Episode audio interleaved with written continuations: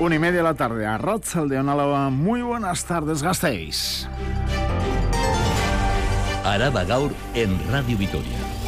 Con Ismael Díaz de Mendivil.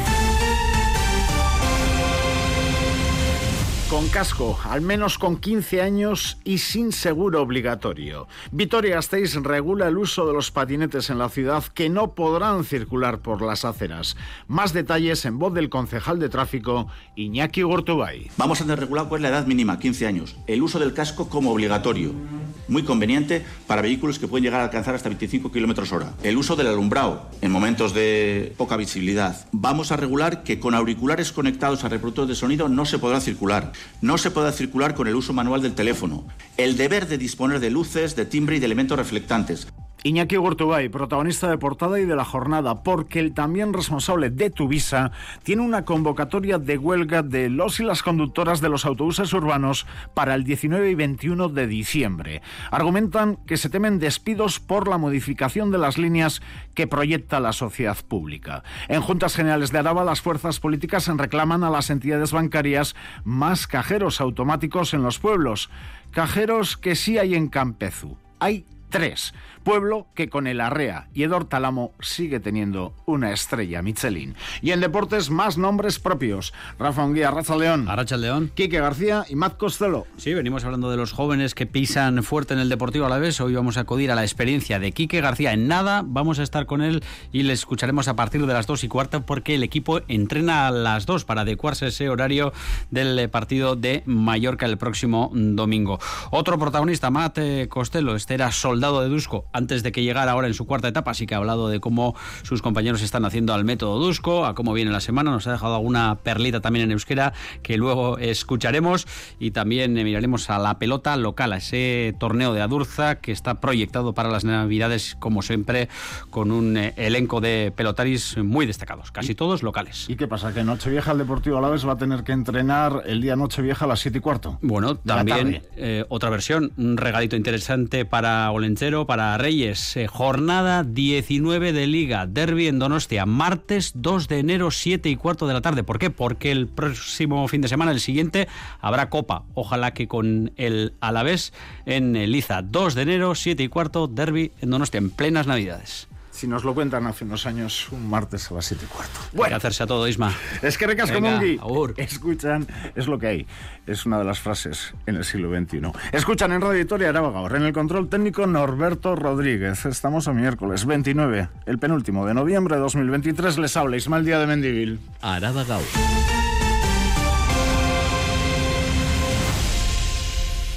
Hoy se prevén máximas de 16 grados en Araba. Tenemos ahora 14-15 en el sur de Vitoria-Gasteiz. 19 incluso se esperan en Ayara Aldea. Qué día más gris, ¿verdad? Aún así, la sensación térmica no es de tal temperatura, por efecto del intenso viento de sur. Pelón en invierno. Cielos cubiertos, como ven, y ausencia de lluvias. Como mucho, cuatro gotas esta tarde. Mañana jueves, gris y lluvioso menos de cara a la noche. Temperaturas en descenso, 12-13 grados en las horas centrales. Sí que va a llover mañana jueves. Y el viernes siguen bajando las temperaturas máximas, 9 grados. Viernes inestable con algunas precipitaciones menos que mañana jueves, pero día el viernes con lluvias también. Sin accidentes graves en la red viaria la Besa comenzamos y nos montamos en un patinete. Vitoria Gasteiz está ya más cerca de contar con un reglamento propio para los patinetes eléctricos. Ha habido acuerdo esta mañana entre el gobierno municipal, gobierno Echevarría y el PP. Se abre ahora un periodo de alegaciones y salvo sorpresas va a entrar en vigor a finales de febrero. Tiene todos los detalles Silvia Núñez. Multas de 200 euros para quienes circulen en patinete eléctrico por las aceras sin casco o atención con los auriculares puestos. Misma sanción por conducir en patinete haciendo uso del teléfono móvil. La multa asciende a 500 euros si se conduce bajo los efectos del alcohol o las drogas y hay más nuevas obligaciones, luces, ropa reflectante y timbre. Su incumplimiento incumplimiento conllevará sanciones, en este caso más leves, de 45 euros, también si se estaciona fuera de los espacios específicos para este tipo de vehículos. Por otra parte, se autoriza la circulación en carriles bici, no en zonas peatonales, tampoco en túneles urbanos, ni en vías ciclistas compartidas con peatones. Puede ser un ejemplo la vía del Vasco Navarro en el tramo que concurre por Vitoria-Gasteiz en Adurza o Larambe. Y no será obligatorio contratar un seguro de responsabilidad civil para circular en como había propuesto inicialmente el Partido Popular. Son las grandes novedades aprobadas esta mañana en la Comisión de Tráfico. Se anuncian además varias campañas. Primero, de concienciación e información sobre la nueva normativa, después de sanciones por parte de la Policía Municipal. Iñaki Gurtubay es el concejal de tráfico. Campaña de concienciación y campaña de sanción contra incumplidores. Lógicamente, esa campaña de sanciones estará precedida de un periodo de carácter informativo. Durante un tiempo, la policía informará sobre la nueva ordenanza a los ciudadanos y a partir de un momento empezaremos a sancionar con rigor. Insisto, con rigor, porque es muy importante para la movilidad de esta ciudad que los patinetes salgan de aceras y zonas peatonales. Llega este acuerdo entre el Gobierno municipal y el Partido Popular con el Carrequín Podemos y H. Bildu en contra, también con la oposición de la Asociación de Patinetes Eléctricos de la ciudad, que critican especialmente la obligatoriedad del casco. Se abre ahora un periodo de alegaciones y se espera su aprobación definitiva y aplicación en febrero. Más eh, sobre movilidad. El Ayuntamiento de Vitoria-Gasteiz anuncia que refuerza la seguridad en el entorno del Icastola Vendaño. En concreto, se va a crear un nuevo paso de peatones y un carril bici que pasa por la Icastola. Trabajos que van a contar con un presupuesto de 189.000 euros. Adrián Nicolau. Así se lo ha comunicado hoy la concejala de Espacio Público y Barrios, Beatriz Artolazábal, al equipo directivo de la Icastola de Avendaño. Se creará un nuevo paso peatonal en la calle Pedro de Asúa para dar continuidad al camino de Santa Teresa, evitando así que las y los vecinos de la zona crucen por la calzada. En consecuencia, también se desplazará el actual paso de peatones de pintor Mauro Ortez de Urbina. Además, para favorecer la movilidad en bicicleta al centro escolar, se creará un nuevo carril bici que conectará San Martín con Zabalgana a través del camino de Santa Teresa. Beatriz Artola Zabal. Con esta actuación en concreto lo que vamos a hacer es crear una zona segura para el tránsito, que por un lado lo que hacemos es poner un nuevo paso de peatones y por el otro vamos a crear un videgorri que permitirá conectar San Martín con Zabalgana. En total se han reservado 189.000 euros de presupuesto para acometer estos trabajos. Y se lo adelantábamos en portada. La plantilla de Tuvisa anuncia movilizaciones y un par de jornadas de huelga ante los cambios de líneas, modificaciones anunciadas por el ayuntamiento. Así lo acordaron en la tarde de ayer en asamblea con el apoyo del 90% de las y los trabajadores. Temen la pérdida de puestos de trabajo y un empeoramiento en sus condiciones laborales, Silvia. Preocupa especialmente el nuevo recorrido propuesto para la línea 7, la que une Borinvizcarra con Salburúa. Son cambios que llegan tras la llegada del tranvía a la zona este de la ciudad que llevarán al ayuntamiento a suprimir más de la mitad del recorrido de Tuvisa. Este autobús circulará solo entre Zabalgana y la calle Cadena y Eleta. Los sindicatos denuncian que quedará sin conexión el Hospital Santiago con el de Chagorrichu y temen la pérdida de puestos de trabajo. Es por ello que anuncian paros parciales los días 11 y 18 de diciembre y también dos jornadas de huelga. Francisco Rubio es presidente del comité. El calendario es el siguiente. 1, 13 y 15 de diciembre manifestaciones y concentraciones que van a salir del Hospital de Santiago ya que se va a interrumpir el transporte directo entre los dos hospitales. 11 y 18 de diciembre, paros parciales hasta las 9 de la mañana. 19 y 21 de diciembre, huelga 24 horas. Desde el Gobierno municipal, el presidente de Tuisa, Iñaki Gurtubay, muestra su sorpresa. La plantilla no le ha trasladado estas quejas. Aunque el comité no haya solicitado una reunión conmigo como presidente de Tuvisa, yo voy a pedir una reunión al comité. Quiero escuchar de primera mano y de su propia boca cuáles son sus reivindicaciones. Veremos si en alguna parte o en su totalidad son asumibles por la empresa y en cualquier caso creo que es la forma de funcionar. Se pide una negociación, se intenta negociar y cuando las vías de negociación se agotan, entonces se plantean movilizaciones. Gurtubay anuncia su voluntad de negociar y lanza un mensaje de tranquilidad. No va a haber despidos por el rediseño de las líneas. Un ejemplo, los conductores y conductoras que no sean necesarios en la línea 7 cubrirán el servicio en otros recorridos. Y otro apunte informativo en el Ayuntamiento Gastistarra, el programa de participación ciudadana. Vitoria Gasteiz Obetus recibe 228 propuestas para mejorar la ciudad. La población, la ciudadanía, quiere participar en los presupuestos. 228 propuestas. Comienza ahora el análisis técnico de los proyectos y se votarán en febrero o marzo del próximo año. Araba Gaur. Las noticias de Álava de la capital a nuestros pueblos, porque en el Pleno de Juntas Generales de hoy miércoles se ha aprobado que la Diputación Foral de Araba medie entre las entidades bancarias del territorio y correos, para que esta sociedad pública coloque en sus instalaciones nuevos cajeros automáticos en la zona rural alavesa. Este acuerdo permitirá que los bancos que lo soliciten puedan instalar cajeros automáticos para facilitar el acceso bancario a vecinos y vecinas de dichas localidades. La propuesta del PP ha sido aceptada por todos los grupos de la Cámara, excepto por Vox. Ha seguido el Pleno Miriam de la Mata. Las Juntas Generales de Araba han aprobado la firma de un convenio entre las entidades bancarias del territorio alavés y Correos para la colocación de cajeros automáticos en sus oficinas. Hay más de nueve municipios alaveses que no tienen servicios bancarios y tienen que recorrer más de 50 kilómetros para hacer transacciones bancarias como cambios de dinero. Ana Salazar, portavoz del PP.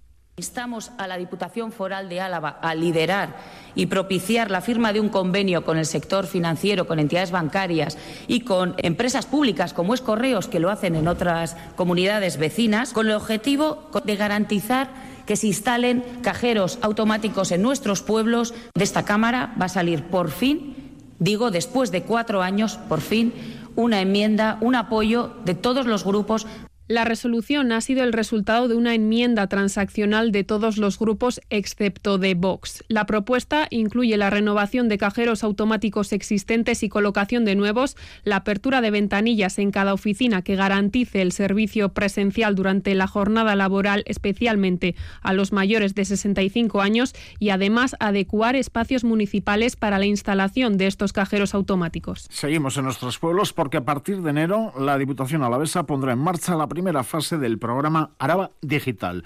Así lo ha avanzado esta mañana en Radio Victoria Anartz Gorrochategui, diputado foral de Equilibrio Territorial y Ordenación del Territorio. ¿Qué es Araba Digital? Nos lo cuenta Unai Ugarte. El objetivo de Araba Digital es el de impulsar la digitalización en todas las entidades locales del territorio y supone desarrollar nuevos canales de acceso y prestación de servicios, pero también simplificar y facilitar la tramitación administrativa con la ciudadanía.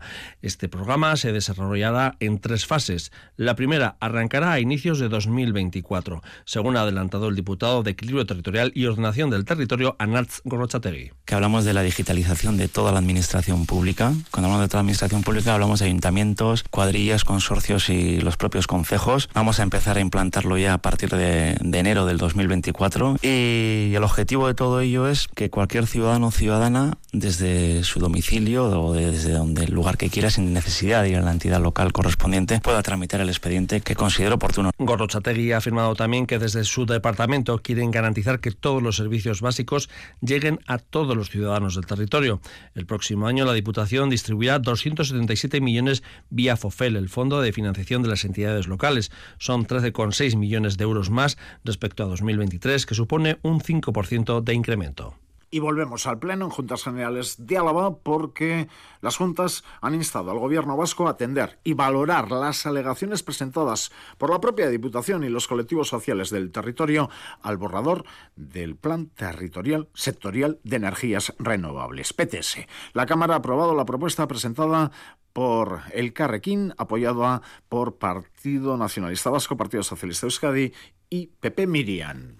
El grupo juntero El Carrequín ha instado al Gobierno vasco a valorar las alegaciones presentadas por la Diputación al Plan Territorial de Energías Renovables. Los motivos, los efectos críticos y el impacto medioambiental que su implantación supondría. David Rodríguez, portavoz. Que se excluyan varias zonas de los emplazamientos tanto de centrales eólicas como de parques solares previstos, que conectan a espacios protegidos de la red Natura 2000 alavesa y en zonas de especies amenazadas que están protegidas en Europa. Todos los grupos han votado a favor de la propuesta, excepto EH Bildu, que se ha abstenido alegando que es un planteamiento no del todo adecuado, ya que solo se han tenido en cuenta algunas cuestiones. Kontua da, zergatik sartzen da mozio hau, edo aipatzen dira kontu hauek, eta ez beste guztiak, alegazioak ikusita, e, hartu halko genuke e, beste, beste amaika kontu, ez? Horregaitik, ez, ikusita emendakina hain zehatza zela, ba, guk saiatu gara begirada altzatzen eta pura bat begirada globalago batekin e, ekiten eztabaida honi, ez? Las zonas en cuestión son las zonas de localización seleccionadas para la energía eólica de Canto Blanco, Bóveda, Peña, Risca, El Raso, Astúlez, Monte Yaundel y la ampliación del parque eólico de Azaceta en la zona occidental de Montes de Iturrieta. Además, las juntas, en concreto la oposición, ha solicitado que la Diputación haga un estudio sobre las familias alavesas ante la caída de la natalidad. Más en nuestros pueblos. En renta final, presupuestos. En el Ayuntamiento de Gastistarra y en el resto de municipios alaveses, de cara al 2024. Les hablábamos de que la gente quiere participar en los presupuestos, con esas propuestas que han sido lanzadas por la ciudadanía de Vitoria-Gasteiz. 228 propuestas realizadas. También quieren participar en las cuentas en los pueblos. En muchos municipios han abierto ese proceso participativo, aunque en cada municipio el proceso es distinto, Unai. En La Guardia van por la cuarta edición. Los presupuestos participativos rondan los 40.000 euros y a partir de enero se activa el proceso. En la Villa Murallada su destino es para inversiones. Hasta ahora se han dedicado a la instalación de columpios inclusivos, nuevos vestuarios para el gimnasio municipal o un skate park. Es una iniciativa que cuenta con mucha implicación vecinal. Raúl García, alcalde de La Guardia. La verdad es que cuando sacamos a votación los presupuestos participativos es normalmente cuando más gente participa en las encuestas que realizamos. Y la mejor opción siempre pues, suele ser en inversiones, reformas, mejoras o construcción de, nuevos servicios. En Archinega, su ayuntamiento invita a participar en el conjunto del presupuesto municipal. A día de hoy, sus habitantes han dado su opinión sobre las propuestas del equipo de gobierno y han hecho sus propias aportaciones. Joseba Vivanco, alcalde pues el tema de finalización de la cultura echea, que ahora la estamos reformando. Entonces, luego, por ejemplo, también el de la colocación de nuevas luminarias en el pueblo, sobre todo el tema de los barrios, que se lleve a cabo la apertura ya del, del nuevo hotel de la Torre. Además, pueden opinar sobre las partidas de gasto a aumentar. El año que viene, como se celebra el 25 aniversario del mercado medieval, pues, por ejemplo, la gente pues ha apostado que, que se dote más partida, ¿no? pues para que el mercado del año que viene, pues que ya que va a ser especial, que tenga más presupuesto, ¿no? Mientras, en Ollón se han incluido siete proyectos a propuesta de la ciudadanía, como son la instalación de un parque biosaludable en el Parque Río Grande o una zona infantil en la calle Fueros. Esto es Araba Gaur, con Ismael Díaz de Mendivil. 13 minutos para las 2 de la tarde, 14 los grados que tenemos en el sur de Vitoria-Gasteiz. Euskadi tiene la mayor concentración de estrellas Michelin del mundo. En Álava andamos más flojos ¿eh? en esta materia. Dos de ellas están aquí, en Araba, en el restaurante de Marqués de Riscal, Bodega, El Ciego y en el Arrea de Campezu. Ayer tuvo lugar la gala de la guía Michelin 2024 en la que se repartieron esas estrellas que cuesta mucho conseguir y otro tanto mantener. Edor Talamo logró su primera estrella para el Arrea el año pasado por su talento en los fogones haciendo esa cocina de montaña alavesa que él define como furtiva, los furtivos en montaña alavesa y de supervivencia basada en productos de la tierra. Le felicitamos hace un año y hoy lo volvemos a hacer porque si llegar es difícil, mantenerlo y mantener en este caso la estrella puede serlo aún más. Ha charlado con él Isabel Irigoyen. Edor Talamo lleva años sin parar de recoger premios por su talento en los fogones. Uno de los últimos, el que le reconoce como uno de los mejores 100 creativos del mundo de la lista Forbes. El año pasado logró entrar en el firmamento de las estrellas de la gastronomía mundial al lograr su primera estrella Michelin. Y este ha conseguido mantenerla gracias a una cocina de apego y respeto total a la tierra, o como él la define, de aprovechamiento y supervivencia. El recién nombrado embajador de la sal de las Salinas de Añana reconoce que ayer no vivió la gala con los mismos nervios del año pasado. Estamos bastante tranquilos, bastante seguros de que no íbamos a sufrir ninguna pérdida de la estrella, pero aún así, bueno, había muchos amigos ahí en, en el juego y muchos amigos invitados y lo viví de otra manera, lo, lo disfruté más. ¿Pero qué cualidades ha de tener quien opte una estrella Michelin? la identidad ¿no? y la personalidad que, que, que pone en, este caso pues la cocinera o el cocinero en, en, en su cocina. Cualidades que él posee a las que habría que añadir en su caso la pasión por los productos de la tierra que le llevarán este próximo 22 de diciembre a presentar en el Arrea el primer vino profesional de montaña alavesa elaborado con uvas de viñas de Orbiso. Por suerte para los amantes del buen comer, la lista de espera de esta estrella Michelin Alaves no es muy larga. Basta con llamar con dos semanas de antelación para poder disfrutar de una experiencia que seguro no tiene precio. Recuerden, Arrea, Campezu, Marqués de Riscal, El Hay que recordar además que tenemos otro cocinero a la vez con dos estrellas Michelin. Diego Guerrero, nombrado hace unos días uno de los mejores cocineros del mundo. Más noticias con Adrián Nicolau. Michelin, ya se lo contábamos ayer por la tarde, siete y media de la tarde, tercera edición. Ahora anuncia que en 2025 anuncia Michelin va a cerrar dos plantas en Alemania. Lo hará antes de que finalice 2025. Cerrará dos plantas y reducirá la actividad de otra más. Además, también trasladará su centro de atención al cliente para Alemania, Austria y Suiza a Polonia. Estas medidas ponen en peligro en total más de 1.500 empleos en Alemania. Todo esto en la semana, como saben, en que Michelin negocia la salida de 150 trabajadores de la planta de Gasteiz. Como contrapunto, la industria alavesa prevé un final de 2023 en positivo. Según la Cámara de Comercio, en el tercer trimestre se ha registrado una mayor actividad productiva y una mejoría en la cartera de pedidos, encadenando así tres periodos de mejoría. A finales de septiembre, el 59% de las empresas consideraban elevada o adecuada su cartera de pedidos. Las y los abonados a las instalaciones deportivas vitorianas que quieran modificar sus datos para el pago del próximo año tienen hasta el 29 de diciembre. Quienes quieran modificar algún dato, darse de baja o solicitar alguna notificación, deberá de notificarlo antes de las 8 de la tarde del 29 de diciembre en cualquier oficina de atención ciudadana. También tendrán que hacerlo con cita previa quienes quieran dar a conocer nuevas situaciones que puedan suponer un cambio en sus tarifas detenido por arremeter contra un agente en Vitoria al ser identificado en un robo. Un joven de 19 años fue detenido ayer martes a la noche por la policía local de Vitoria, acusado de arremeter contra un agente que lo reconoció como el autor del robo de un abrigo que llevaba puesto. Además, también portaba una bicicleta presuntamente sustraída. Inician una recogida de firmas en contra de los cambios de fonificación en los centros escolares de Río Jalavesa. Desde el CEIP, el Ciego muestran su malestar por la propuesta de educación, en la que afirman se perjudica al municipio. Con este cambio, los niños y niñas de Samaniego dejarían de ser parte de este colegio para empezar a formar parte de otro, una medida que subrayan a medio plazo podría acarrear el cierre del centro escolar. Y hoy es el Día Internacional de Solidaridad con Palestina. Convocadas por Palestina de el Cartasuna, hay movilizaciones convocadas en todas las capitales vascas.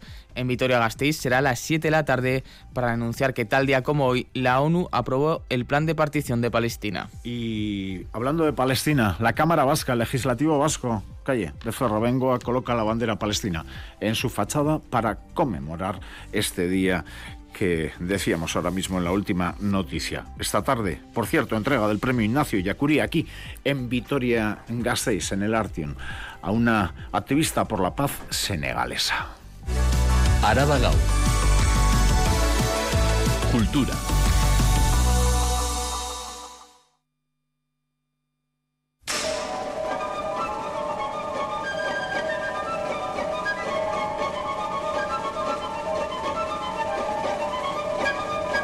Charo Charo, ¿qué es lo que estamos escuchando?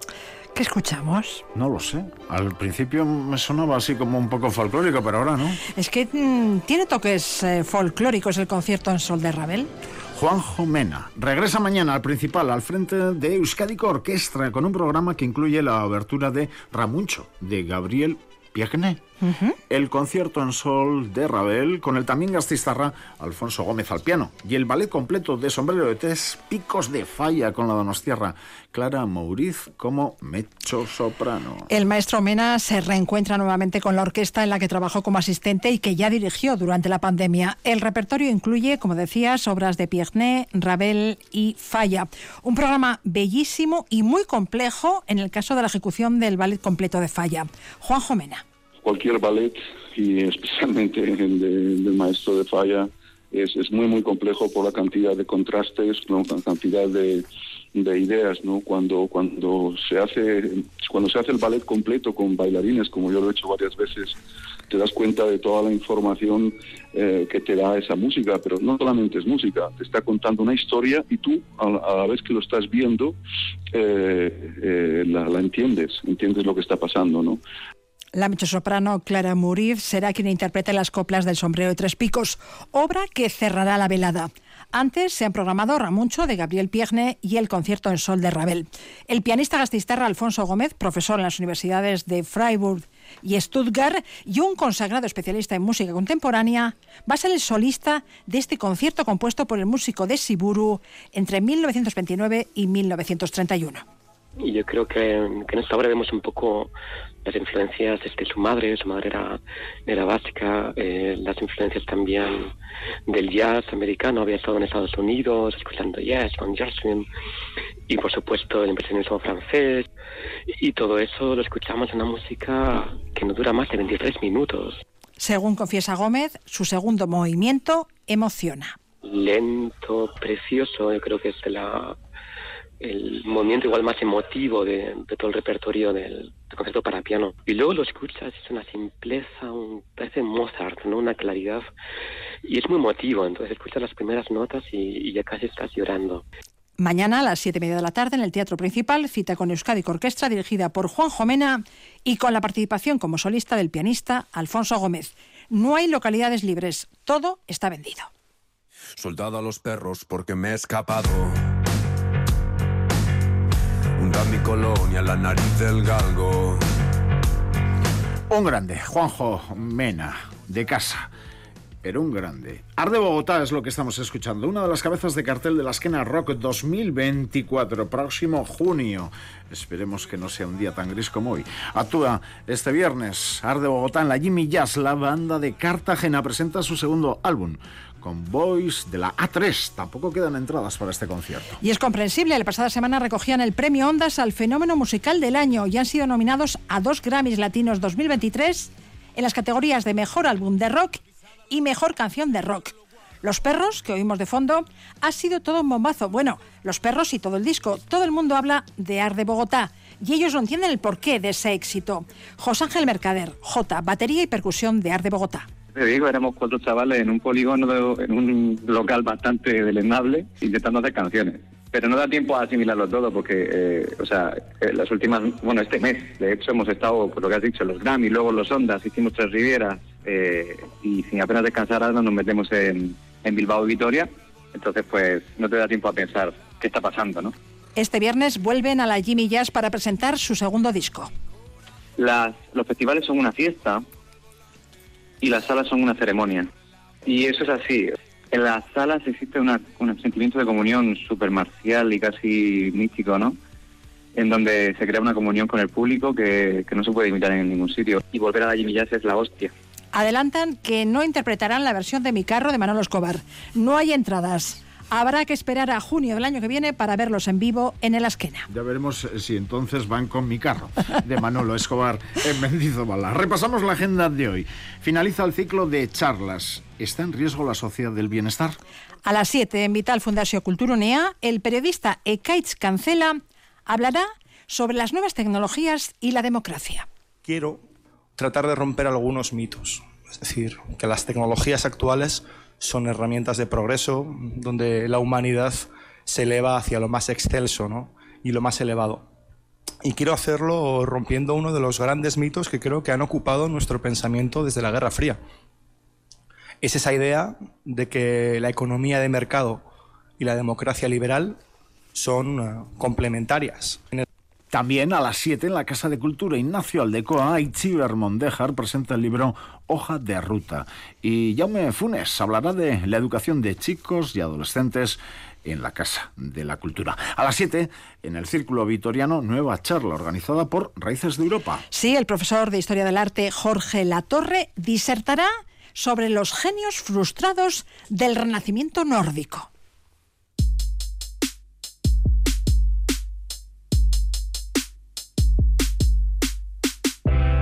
Carry me into light. Out of myself into this fray. Charo, ¿cuántos años llevas trabajando en Radio Victoria? 34. Ni, 34. ni sé, ni sé. ¿Alguna vez habrás escuchado un minuto de música en algún programa que has hecho? Bueno, Norberto lo pone en duda. Vamos a escuchar un poquito de música. También a las 7, el pabellón universitario del campus de Álava coge la actuación de, ¿cómo se dice esto? Nadine Corui. Nadine. Nadine. Corui. Nadine Corui. Dentro del programa de conciertos Concertuac Campusean. Sí, Nadine es libanesa, aunque afincada en Londres.